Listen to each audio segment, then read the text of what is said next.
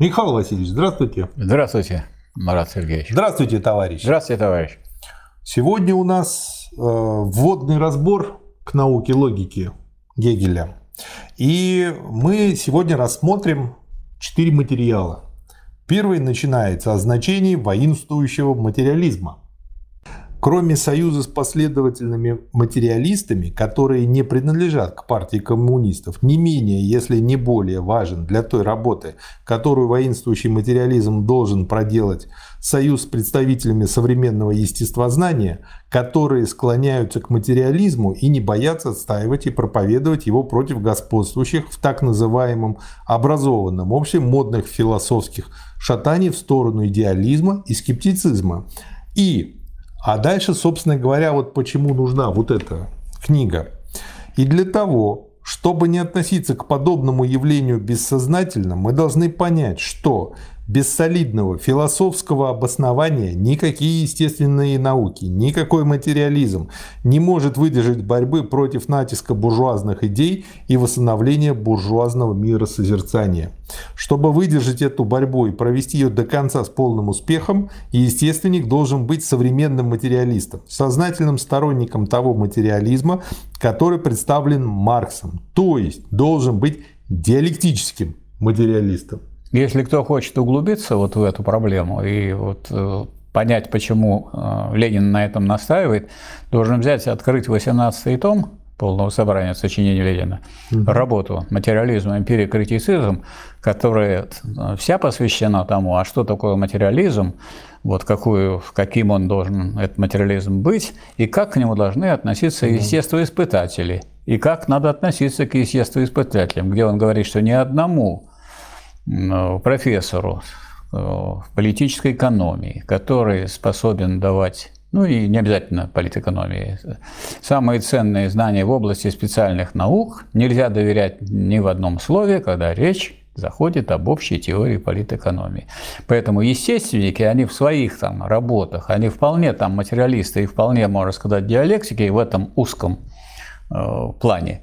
Но если они выходят на широкие просторы исследования, чтобы там не поскользнуться и не встать на позицию прямо противоположную, надо иметь вот э, хорошее образование. А хорошее образование получить без изучения диалектики и по первоисточнику невозможно. А первоисточником является то, предисловием к чему имеется вот эта вот работа Ленина. Да, ну то есть, ну он же диалектический материал, да. значит диалектику. Он не поставил ее там как предисловие. Ну, мы ее поставили как предисловие, но там-то в конце говорится, что э, не изучив э, науку логики Гегеля, нельзя стать настоящим марксистом. Просто поскольку мы на все это смотрим уже больше, чем через сто да. лет, мы да. поняли, что имеет смысл начинать с этой статьи, потому да. что будет более осознанное да, тогда Потому что в этой статье, это, можно сказать, последняя его статья, посвященная специально уже философии. И он э, как раз и говорит, что без этого, без вот такого солидного философского образования невозможно э, выстоять против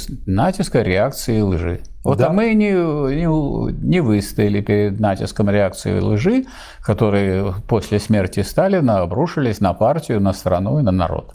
Да, конечно, работа такого изучения, такого истолкования и такой пропаганды гегелевской диалектики чрезвычайно трудна.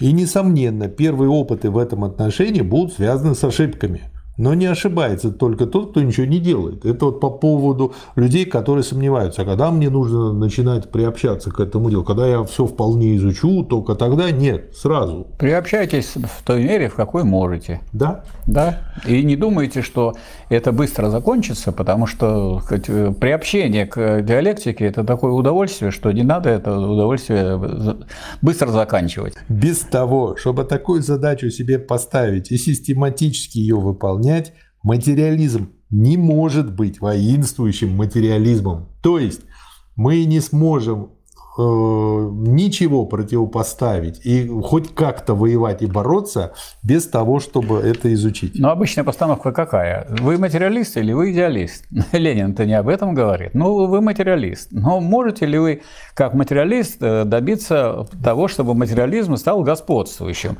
Воинствующий материализм нужен. Тот, который борется с идеализмом, который себя отстаивает и отстаивает не ради того, чтобы а, отстоять, а ради того, чтобы сделать фундамент для всякого дальнейшего дальнейшего исследования, чтобы это исследование было исследовательная практика, чтобы была успешной. То есть, потому что практика, если она не построена на серьезном фундаменте, она успешной не будет.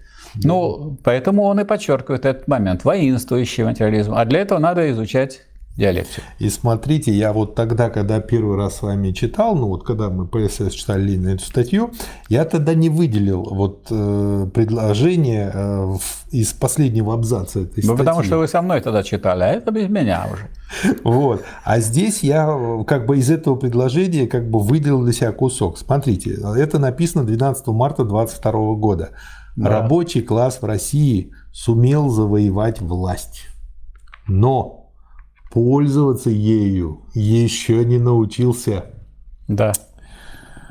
То есть, получается, полейного просвещения – это один из моментов, наряду с организацией умения да. пользоваться властью.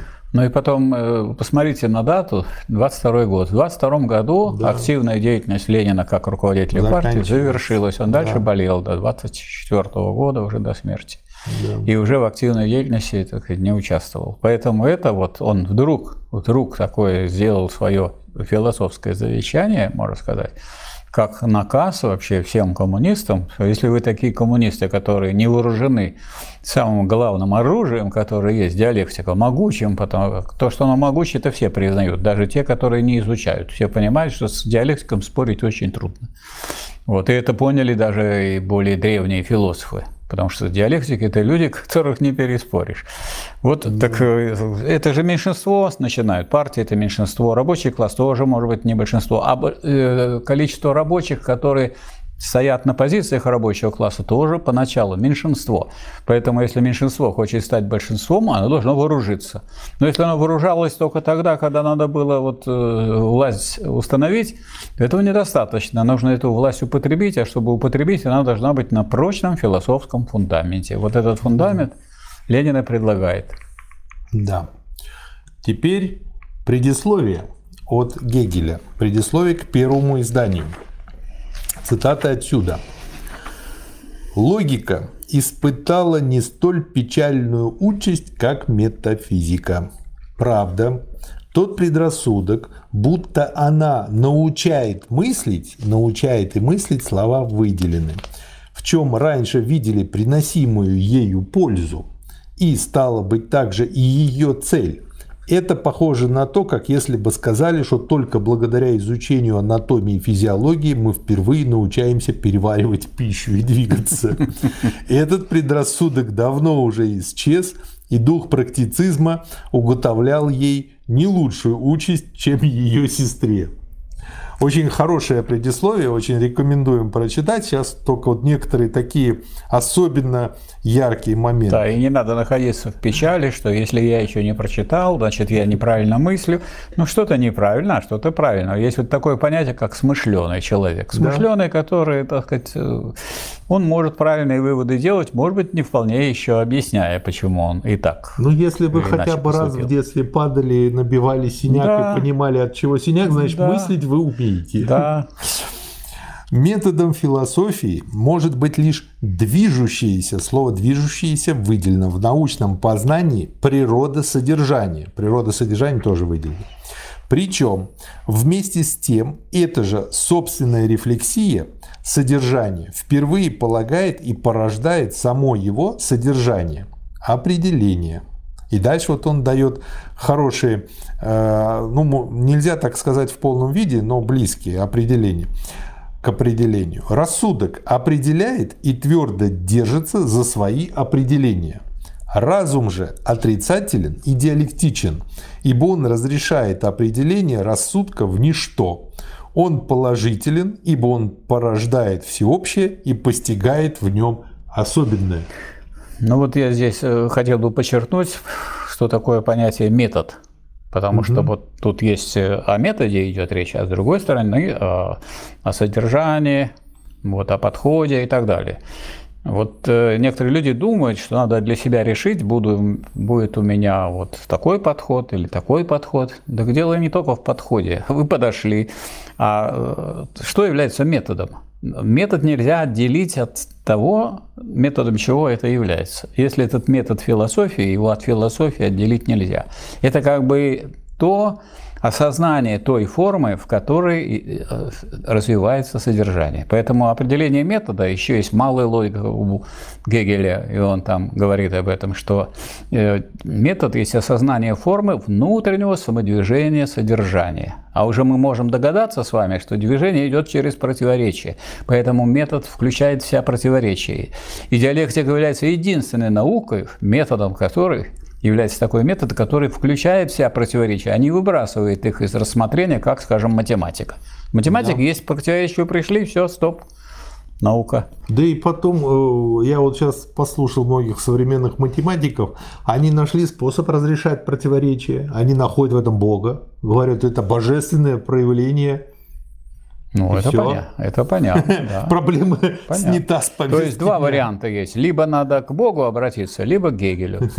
Да, либо к разуму. Причем, э, поскольку Гегель, так сказать, как философ-идеалист, он, так сказать, недалеко от Бога.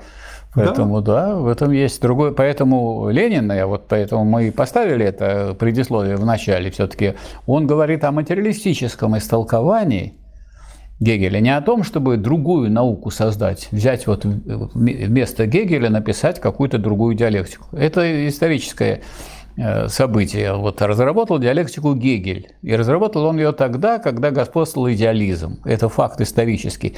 А надо не строить какую-то новую диалектику заново сначала, а взять диалектику и истолковать ее материалистически. Гегель построил всеобщую науку, которая позволяет не только идеалистическую трактовку, но и материалистическую. И вы начнете материалистически трактовать то, что пишет Гегель, и увидите, что это вполне согласуется с э, материализмом. Ну, то есть можно такой образ предложить. Э, люди э, верующие построили храм, да.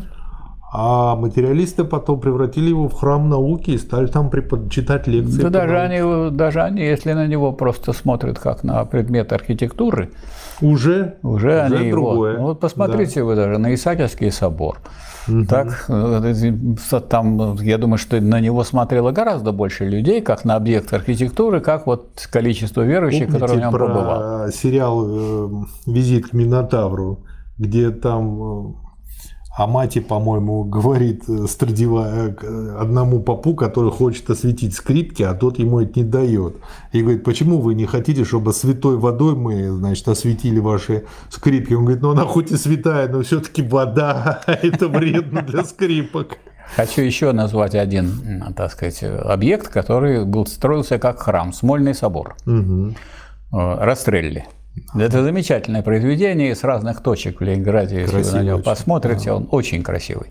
Но в нем, э, когда заканчивалось строительство, в нем повесился его тот, кто отвечал как за, за экономику этого дела. А почему повесился? Ну, повесился там. Самом, э, поэтому там не было никакой церкви. После того, как...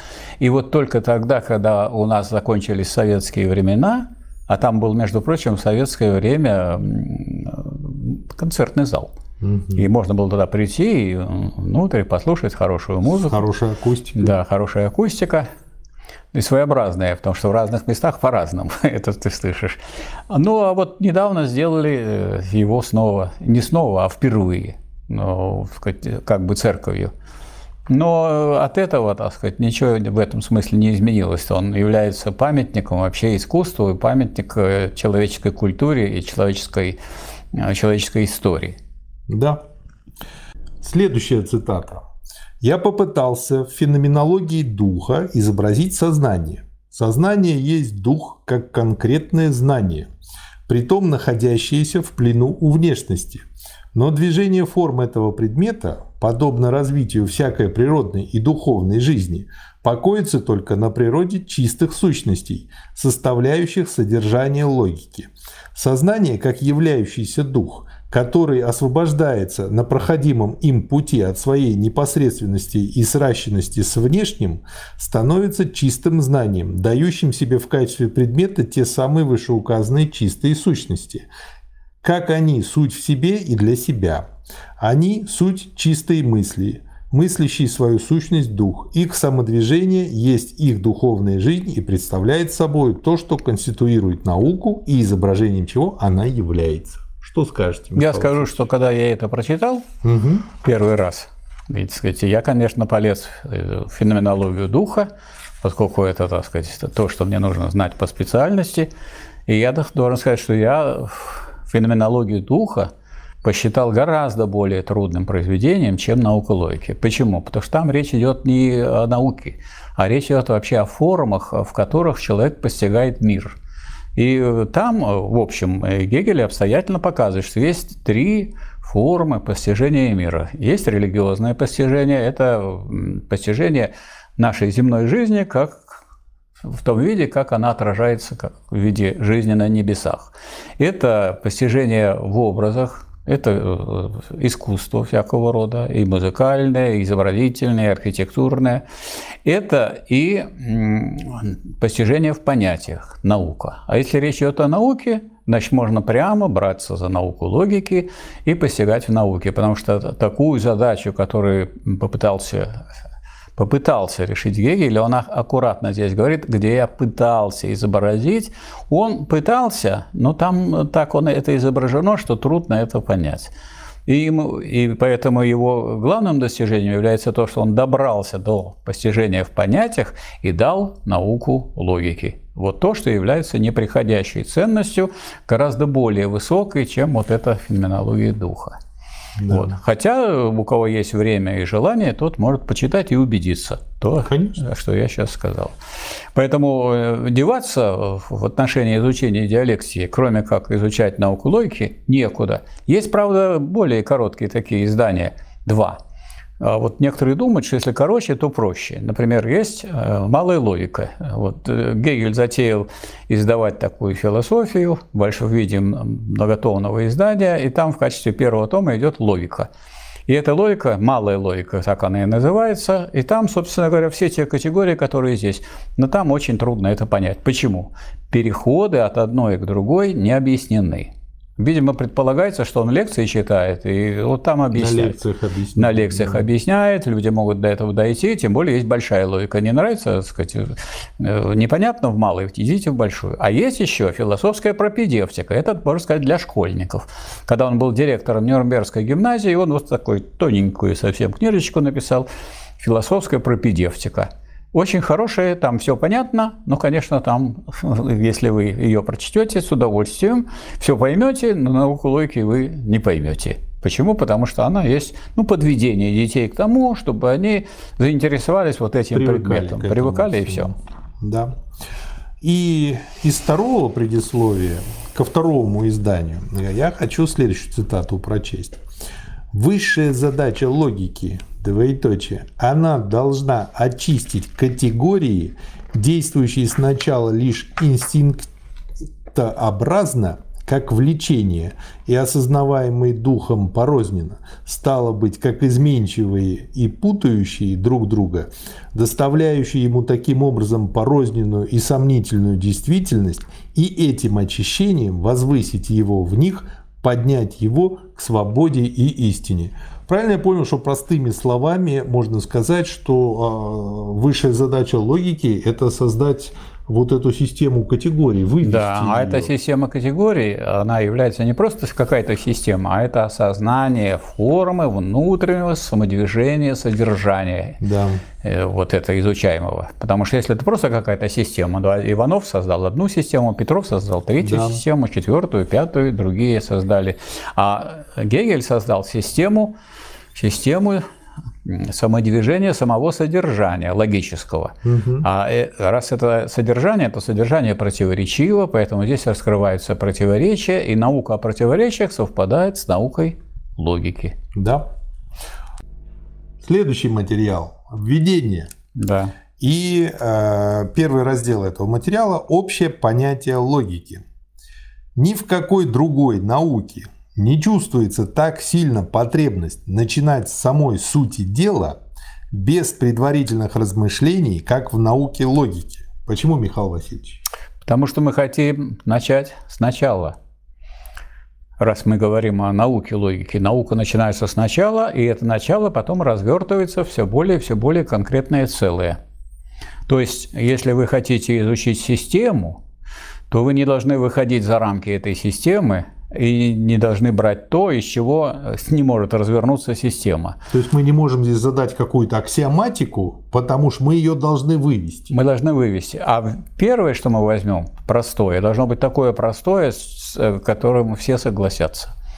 Угу. Простое, но такое простое, которое есть, и про которое, кроме того, что оно есть, мы ничего не знаем. Но я вот сейчас, нашим, хотя я почти о нем сказал, не скажу, как оно называется. Ну, мы к этому придем. Мы к этому придем. Логика не может брать в качестве предпосылки ни одной из форм рефлексии или правил и законов мышления, ибо сами они составляют часть ее содержания и должны впервые получить свое обоснование лишь в ее рамках. Ну, это, в общем, как барон Мюнхгаузен должен и вытянул ну, сам себя за да, волосы. Ну и можно сказать так, что это наука обо всем.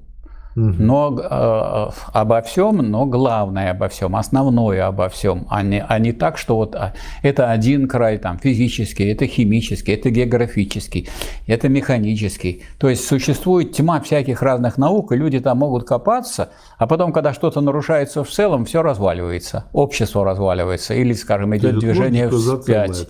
А логика отвечает за целое. Потому что если человек все равно, как бы он ни развивался, он не может все охватить. Единственное, единственный способ охватить целое – это быть специалистом в какой-то одной области, в любой, в инженерной, там, математике, в философии, в практике, и знать диалектику. Тогда бы да. он мог понять общество в целом и место свое в этом обществе. Да.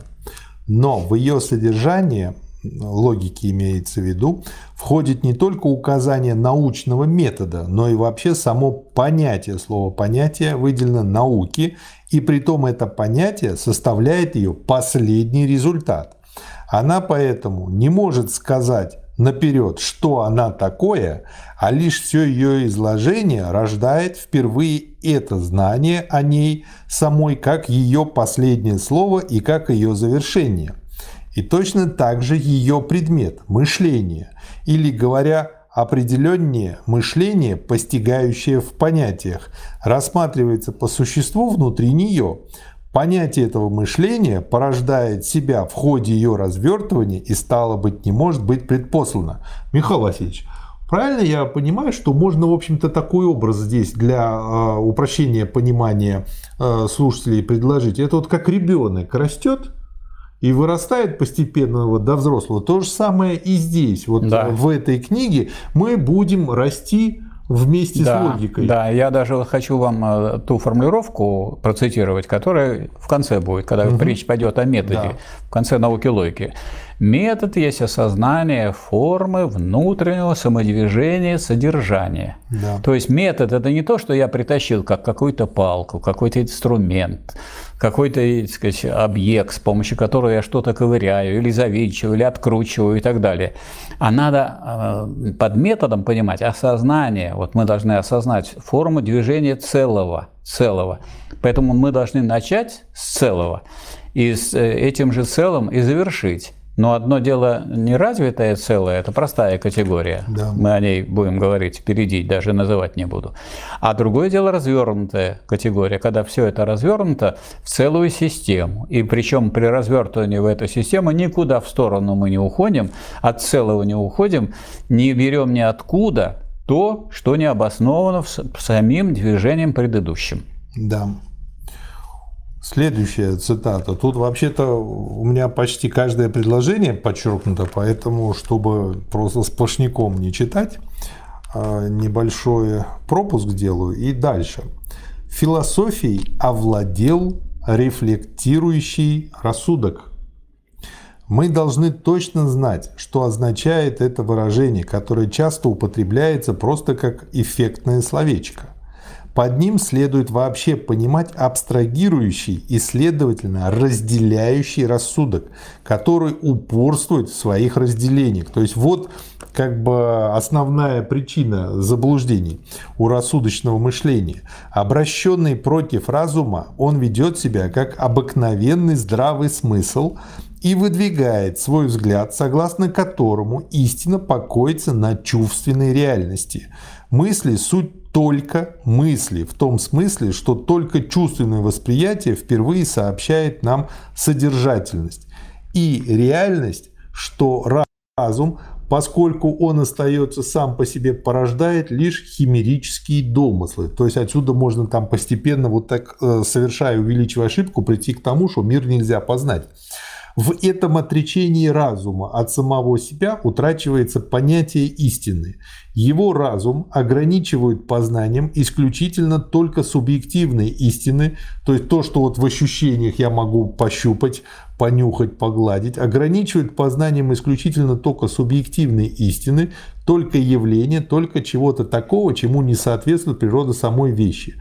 Знание обратилось вспять и упало на степень мнения – но это приговор от Гегеля современной науке и современному человеку. Подмена знания мнением. Да. А если мнение это высокого начальника или большого, там сказать, у него степень есть какая-то научная большая, а у Ленина не было научной степени. И слава богу. И у Энгельса не было. И слава богу. А у Маркса была степень Какой доктора, но докторская тогда была на уровне кандидатской. Да. Вот. А поэтому вопрос не о мнении, а о знании. И вот когда э, Гегель об этом пишет, обратите внимание на слово «рефлектирующее мышление». Да. Что такое рефлект, рефлексия? Это отражение. Вот если вы отражаете в своих э, мыслях, в своем мышлении, в своем понимании, то вы отражаете что-то.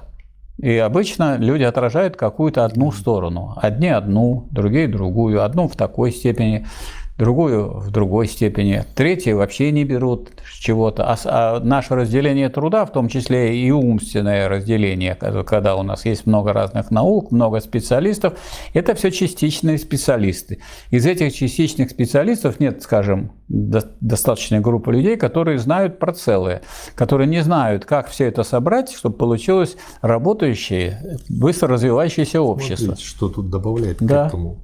Гегель. Если логика, как утверждают, лишена содержания, то это вина не предмета логики, mm. а исключительно такого способа его понимания. Да. И дальше пишет. Я изобразил создание в его поступательном движении от первой непосредственной противоположности между ним и предметом до абсолютного знания. Этот путь проходит через все формы отношения сознания к объекту и имеет своим результатом понятие науки.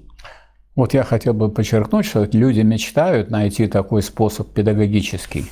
Да. Как, вот, как надо построить э, вот, книгу, предмет, чтобы идти от простого к сложному. Так вот, наука логики строжайшим образом да. построена на этом принципе. движение идет от простого к сложному, а сложное понимается как сложенное из простых. И вот это сложено из простых, а простые, между прочим, они противоречат друг другу.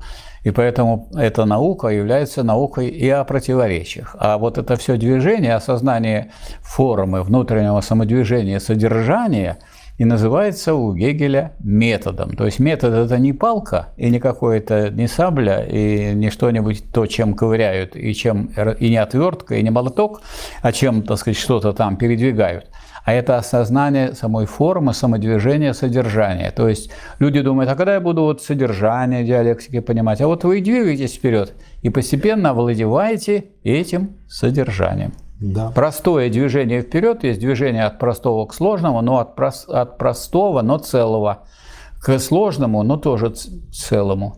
От целого к целому. Да.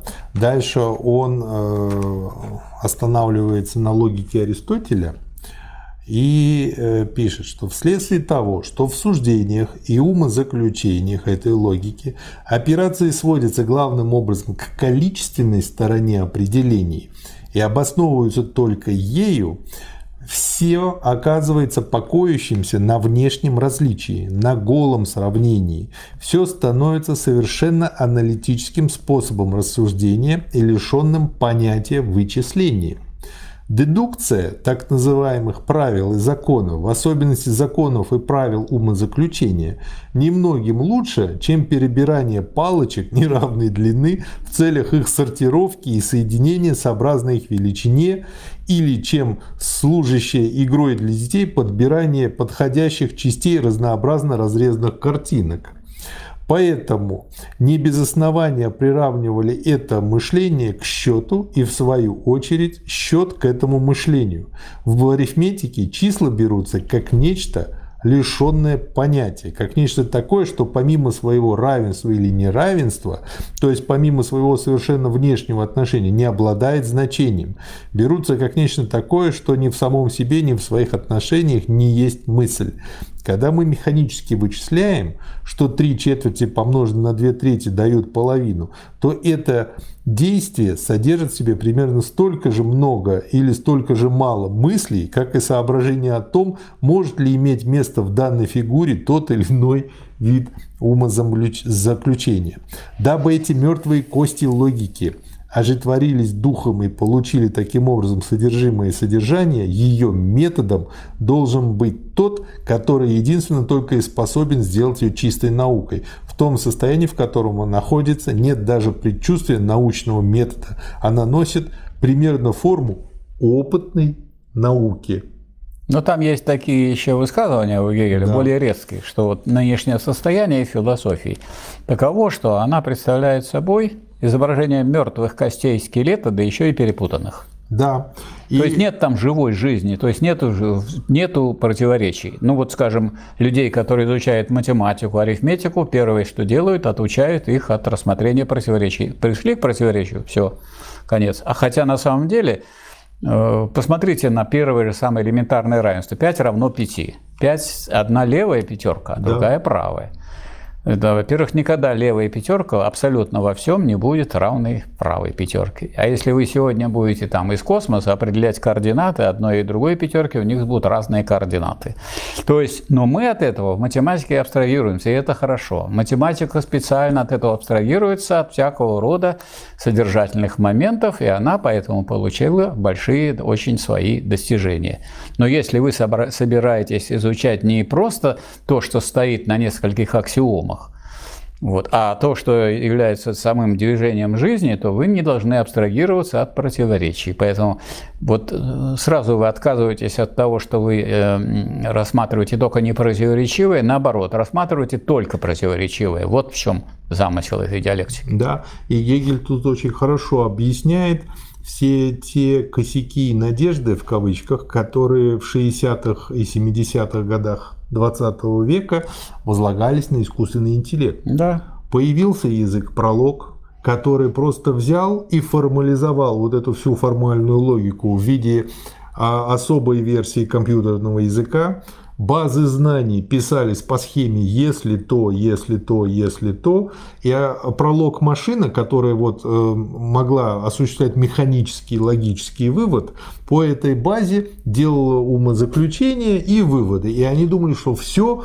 искусственный разум создан. Да, а мы... И потом убедились, что опс, не да. работает.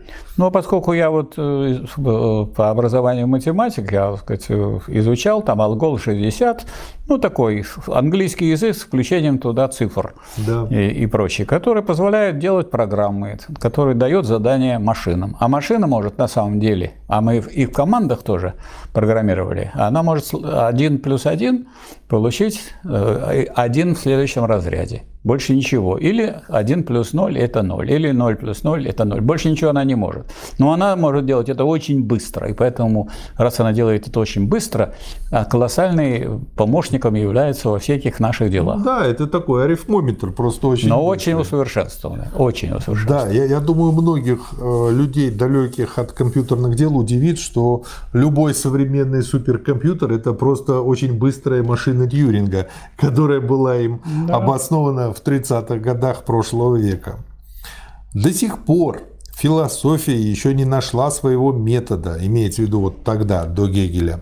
Она смотрела с завистью на систематическое сооружение математики и, как мы сказали, пробовала заимствовать у нее метод, или обходилась методом тех наук, которые представляют собой лишь смесь данного материала, опытных положений и мыслей, или, наконец, выходила из затруднений тем, что грубо отбрасывала всякий метод.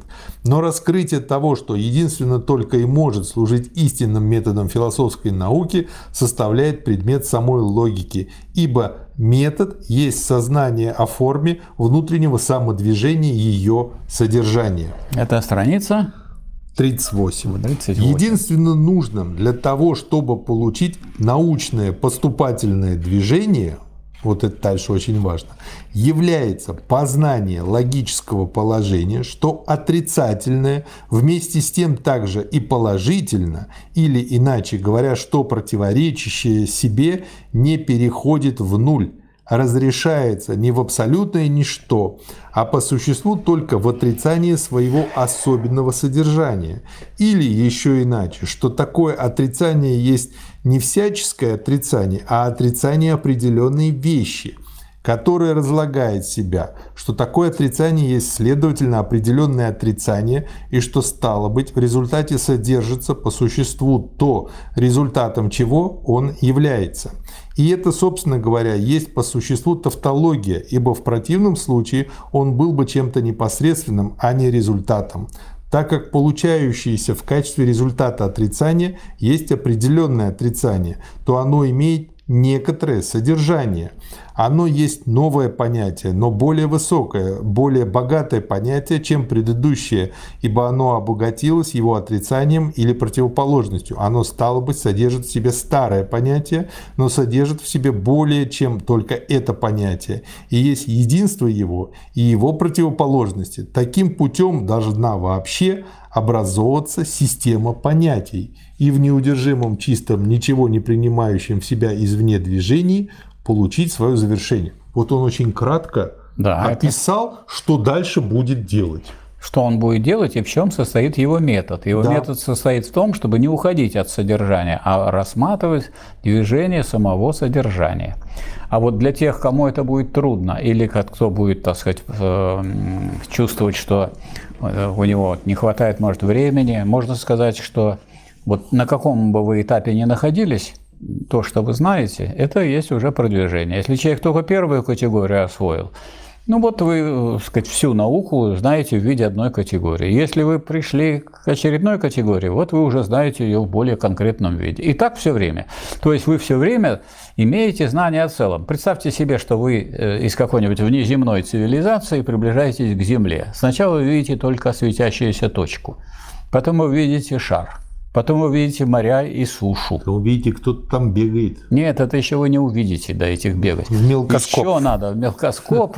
И вот тогда вы видите, там бегают разные животные. Но животные, потому что они, так сказать, не стоят постоянно, они перемещаются туда-сюда. Потом вы должны долго там разбираться, кто, какой, какие из этих животных э, являются такими животными, которые осознают себя и тот мир, в котором они живут. Вот, но каждый раз ваше ваше вот, представление правильное. Уточняется. Вы все время, да. Вы двигаетесь не от части к целому, вот это Гегель все время подчеркивает, движение тут нет движения от части к целому, движение от целого к целому, от целого более абстрактного, то есть более общего, к все более и более конкретному, и все время к живому, содержащему противоречия. Эти противоречия все время раскрываются все полнее, полнее и полнее. И к чему вы придете? К целому. Но как? к осознанию формы внутреннего самодвижения содержания. И об этом он прямо здесь и говорит на странице 38. Да, и дальше он еще жестче утверждает, вот через абзац. Ясно, что никакие изложения не могут считаться научными, если они не следуют по пути этого метода. Да и несоответственно его простому ритму, ибо движение этого метода есть движение самой сути дела. Целостное понятие должно рассматриваться, во-первых, как сущее понятие и, во-вторых, как понятие. В первом случае оно есть только понятие в себе, понятие реальности или бытия. Во втором случае оно есть понятие как таковое, для себя сущее понятие. В скобках – Каково оно, назовем только конкретные формы. В мыслящем человеке, но уже также, хотя и не как сознательное, и еще того менее как знаемое понятие, в чувствующем животном и в органической индивидуальной вообще понятием же в себе оно бывает лишь в неорганической природе. Закрываем скобку. Логику, согласно этому, следовало бы прежде всего делить на логику понятия как бытия и понятия как понятие. Или, пользуясь хотя обычными, но и самыми неопределенными, а потому и самыми многозначными выражениями на объективную и субъективную логику. Вот поэтому получается два тома. Но далее. Сообразно с лежащей в основании стихии единства понятия в самом себе и, следовательно, нераздельности его определений, последние, поскольку они различны, поскольку понятие полагается в их различии, должны также находиться, по крайней мере, в соотношении друг с другом. Отсюда получается некая сфера опосредствования понятия как система рефлективных определений, то есть как система бытия, переходящего во внутри себя бытие через дефис понятия, которое понятие таким образом еще не положено как таковое для себя, а вместе с тем обременено непосредственным бытием как неким, также и внешним ему бытием. Это учение о сущности, помещающееся посредине между учением о бытии и учением о понятии. В общем подразделении пред лежащего логического произведения, оно помещено еще в объективной логике, поскольку хотя сущность и есть уже внутренняя, но характер субъекта следует определить, хранить за понятием. И вот таким образом, собственно говоря, и получаем две книги, объективную и субъективную логику. Субъективное – это учение о понятии, а объективное – это о бытии и о сущности. То есть, смотрите, что получается. Сначала первое движение в рассмотрении бытия состоит в том, чтобы в него углубиться. Вот да. когда мы в него углубляемся, то мы, собственно, не наше углубление рассматриваем, а именно глубину, в которую мы заходим. Да. Это будет учение о сущности. А потом мы возвращаемся к поверхности снова этого бытия и смотрим на это теперь бытие с учетом того, что оно имеет сущность. И вот это вот рассмотрение уже бытия с сущностью называется учением о понятии. Третий том. Третья э, книга, второй том. Да, и вот очень хорошее тоже замечание, что объективная логика таким образом занимает скорее место прежней метафизики, то есть вымещает ее каковая была высевшимся над миром научным зданием, которое, как полагали, воздвигается исключительно только с помощью мыслей. Очень хорошо сказано. Вот такое введение. И четвертый материал, который тоже как бы предпослан перед началом книги. С чего следует начинать науку? Только в новейшее время зародилось сознание, что нахождение начала в философии представляет собой какие-то трудности. И основание этой трудности, равно как и возможность решить эту трудную задачу, служили предметом многократного обсуждения. Принцип какого-нибудь философского учения тоже означает некое начало, но не столько субъективное, сколько объективное начало – начало всех вещей. Принцип есть некое так или иначе определенное содержание. Вопрос же о начинании как таковом оставляется, напротив, без внимания и считается безразличным, как нечто субъективное, том смысле, что дело идет о случайном способе изложения. Стало быть, и потребность найти то, с чего следует начинать, представляется незначительной по сравнению с потребностью найти принцип – Ибо, как кажется, единственно это интересно, единственно в принципе заключается самая суть. Нам интересно знать, что есть истина, что есть абсолютное основное всего. То есть, как я понял, излагаю простым, понятным для меня языком. Ученый, естествоиспытатель, провел много опытов, выявил закономерности и потом увидел в этих закономерностях какую-то формулу, как ты ее сформулировал, не обязательно математически, и вот этот принцип дальше разворачивает логически. Да. Но он, в принципе, в большинстве современных наук не задается вопросом, а почему вот это вот, откуда началось это Он взял-то ведь это не как целое, а взял как некое отраслевое точку зрения. Точку зрения. Да, как те три слепца вокруг слона. И э, проблема уже вот тогда была подмечена Гегелем, то, что даже не задумываются о тем, вот почему и откуда это как целое идет. А это важно, и да. это должно быть. Это одна Иначе сторона. это не наука. Это одна сторона вопроса. Другая сторона вопроса, как начинаешь вот это читать, вот то, что сейчас Гегель тут написал это, что вы прочитали, становится страшно. Это принципы, разные философы да. выдвигают разные принципы. А принципы это фундаментальное, так сказать, имеет ключевое значение. Но никто же из них не доказал сначала, что это ключевое да. значение. Если какой-то принцип берется в начале, то он берется как недоказанный, то есть берется как аксиому. А что противопоставляет этому Гегель? Говорит, давайте мы начнем сначала. И поэтому да. первой категории есть у него начало. А какое начало? Которое есть или которого нет? Конечно, которое есть. Ну, вот то начало, которое есть, называется бытием. А какое бытие? Развернутое, конкретное, вы про него много знаете? Нет, ничего не знаете про него. Это чистое бытие. И вот так Гегель нашел начало. Чистое бытие, как то, что первым можно сказать про все познание. Да. И, собственно говоря, дальше он это и разворачивает, э, всю эту книгу. И этим мы займемся в следующей записи. Да. Начало есть логическое начало, поскольку мы его должны сделать в стихии свободно для себя сущего мышления, в чистом знании. Опосредованно оно стало быть тем, что чистое знание есть последняя абсолютная истина сознания. Благодаря именно такому поступательному движению начало теряет то, что в нем есть одностороннего вследствие этой определенности, вследствие того, что оно есть некоторое непосредственное и абстрактное вообще. Оно становится неким опосредствованным, и линия научного поступательного движения тем самым превращает себя в круг. Вместе с тем оказывается, что то, с чего начинают, еще не познается поистине в начале, так как оно в нем еще есть неразвитое, бессодержательное, и что лишь наукой во всем ее развитии есть его завершенное, содержательное и теперь только истинно обоснованное познание. То есть получается, что если мы не используем вот такое диалектическое разворачивание, все, мы просто будем ходить по кругу.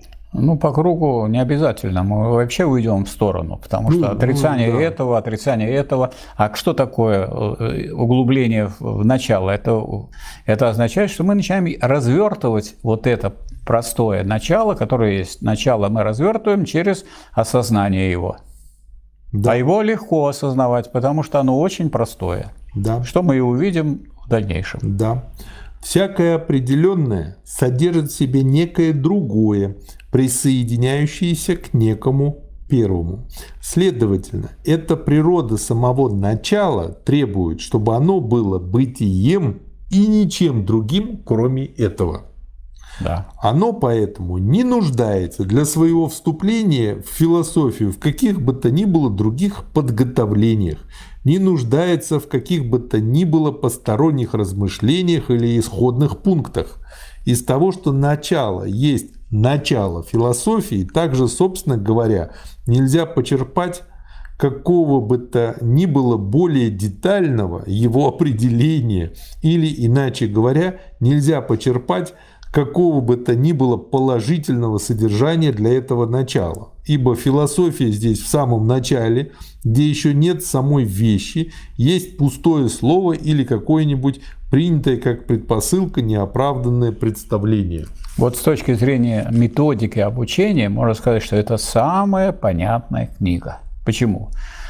Что я должен знать, чтобы изучать науку? Чтобы логики? начать ее изучать. Чтобы начать. Но чтобы изучать, я должен начать сначала, это понятно. А что я должен знать для понимания начала? Ничего.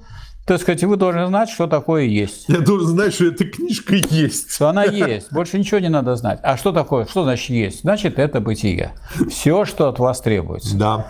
А вот а другие, вроде более глубокие философы с виду, они хватались за какие-то принципы. А как доказать, что это принцип, а не пустота? Почему этот принцип главный, а не второстепенный? Да. И в каком отношении он находится к содержанию? А в каком отношении содержание относится к форме? И мы поплыли. Все, да. Начало есть не чистое ничто, а такое ничто, из которого должно произойти нечто. Бытие, стало быть, уже содержится также и в начале. Начало, следовательно, содержит в себе и то, и другое, и бытие, и ничто. Но, Здорово но вводит. Содержит оно то и то, и другое, но в начале, раз вы с него начали, рассматривать, то оно просто бытие. И все.